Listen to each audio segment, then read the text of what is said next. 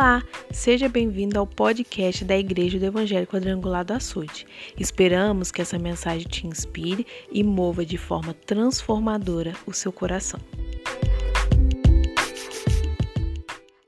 Boa noite, meus amados irmãos. Paz seja convosco. Eu sou o pastor Edson, pastor auxiliar na Igreja do Evangelho Quadrangular no bairro Açude, Volta Redonda, Rio de Janeiro. Eu quero trazer uma palavra de Deus para todos vocês que estão angustiados, que estão sofrendo, que estão pensando o que vai acontecer, o que vai fazer. Eu vou contar uma história para vocês que está em 2 Reis 6, a partir do verso 24. Amém? E a palavra de Deus fala assim: Depois disso, Ben-Hadad, rei da Síria, convocou todo o seu exército para atacar e sitiar Sharon, Samaria. Houve grande fome em Samaria, porque o cerco foi mantido até que grande fome se espalhou por toda a cidade, a ponto de uma cabeça de jumento custar 80 peças de prata e uma caneca de esterco de pombo, cinco peças de prata. Quando o rei de Israel ia passando pela muralha, uma mulher lhe gritou: Socorre-me, Senhor, meu rei. Diante do que respondeu ele: Se o Senhor não te socorrer, que, quem sou eu para te ajudar?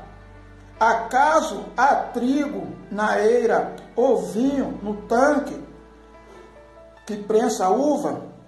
Mesmo assim, o rei indagou: o que aconteceu? E ela explicou. Esta mulher me disse: Entrega-me o teu filho para que comamos hoje, e amanhã comemos o meu. Então cozinhou o filho e comeu. No dia seguinte eu lhe disse: Agora, pois, dá o teu filho para que comemos. Mas ela escondeu o seu filho. Diante disso, o rei da Síria ficou indignado e culpou o profeta Eliseu é, pelo que tinha acontecido, por que estava acontecendo. Porque quando nós lemos aqui no início, a palavra fala depois disso, porque antes é, Eliseu e seu moço tinha sido sitiado em Samaria.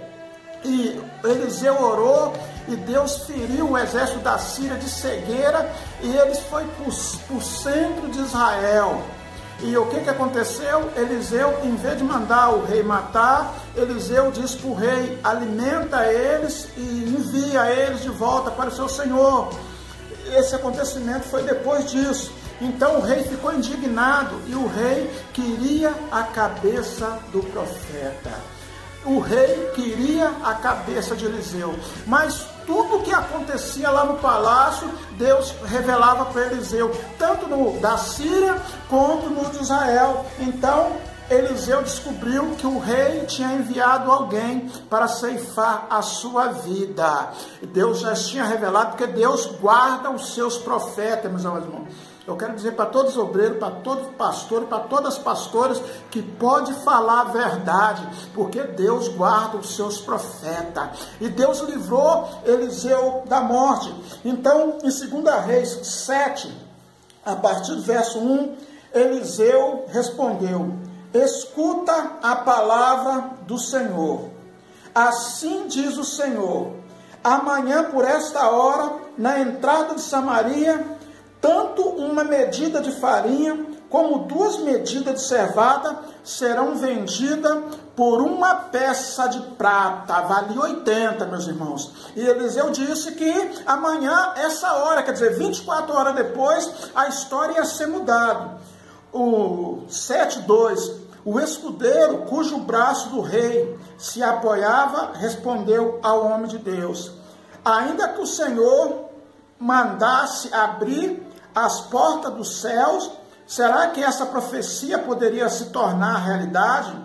Entretanto, Eliseu o advertiu: Tu verás com os teus próprios olhos, contudo, dessa fartura não comerás. Duvidou do homem de Deus, o escudeiro, aquele homem a quem o rei andava escorando nele. Disse: Poderia, nem se Deus abrisse a janela do céu é, poderia essa profecia acontecer, mas meus amados irmãos, Deus é o Deus que muda história. O nosso Deus é o Deus que transforma. Nós estamos vivendo esse momento de crise, esse momento de angústia, mas Deus, Ele vai transformar a nossa vida, meus amados irmãos.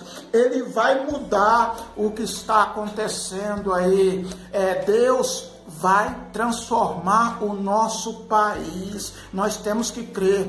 E a palavra fala, se nós continuarmos lendo, diz que quatro leprosos. Por quê? Os leprosos não podiam ficar dentro da cidade. Quatro leprosos é, queriam entrar na cidade, mas eles pensaram bem: escuta aqui, vamos até o exército da Síria, vamos nos render, porque se matar, nós, nós morremos.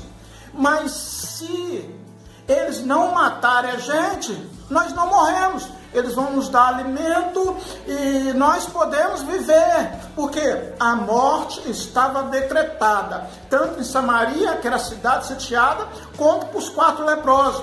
Mas a palavra fala que quando os quatro leprosos se aproximou do exército da Síria, que estava fazendo o cerco, a palavra fala que eles ouviram um grande estrondo, parecia que vinha uma grande cavalaria com carro, cavalos, e eles se assustaram com aquilo, fugiram e deixaram tudo.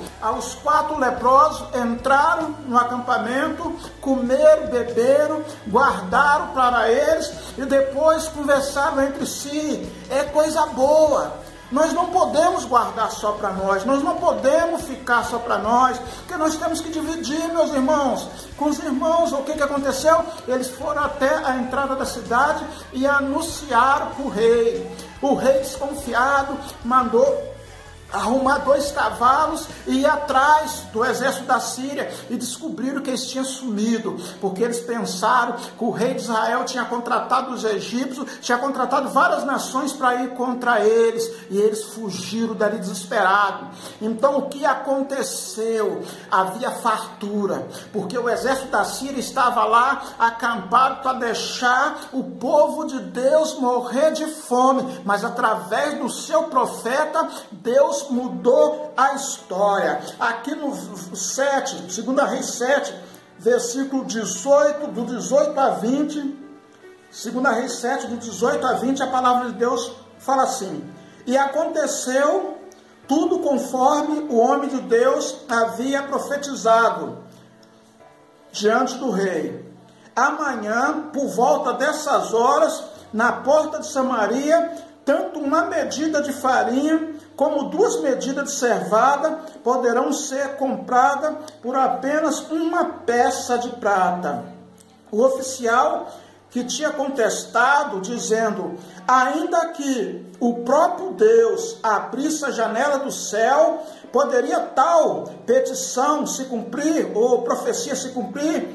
E o homem de Deus respondeu: Tu verás com os teus próprios olhos contudo de nada comerás. E assim aconteceu, pois o povo o atropelou junto à porta da cidade, e ele morreu ali mesmo. Era uma história, meus amados irmãos, era algo que era para ser a morte, era para ser o fim do povo de Deus, mas Deus entrou com providência, meus amados irmãos. Vamos crer, vamos acreditar. Deus, ele vai mudar a história do nosso país. Meus amados irmãos, vamos deixar a diferença de lado. Vamos orar pelo nosso presidente, o, o Jair Bolsonaro. Vamos orar pelos nossos governadores, pelos nossos prefeitos. Mesmo que você não tenha votado neles, vão orar, porque a nossa nação vai ser abençoada através deles, meus amados irmãos. Através deles, Deus vai fazer algo diferente. Nós vamos sair dessa crise que está no mundo inteiro, inclusive no nosso país, nós vamos sair mais forte.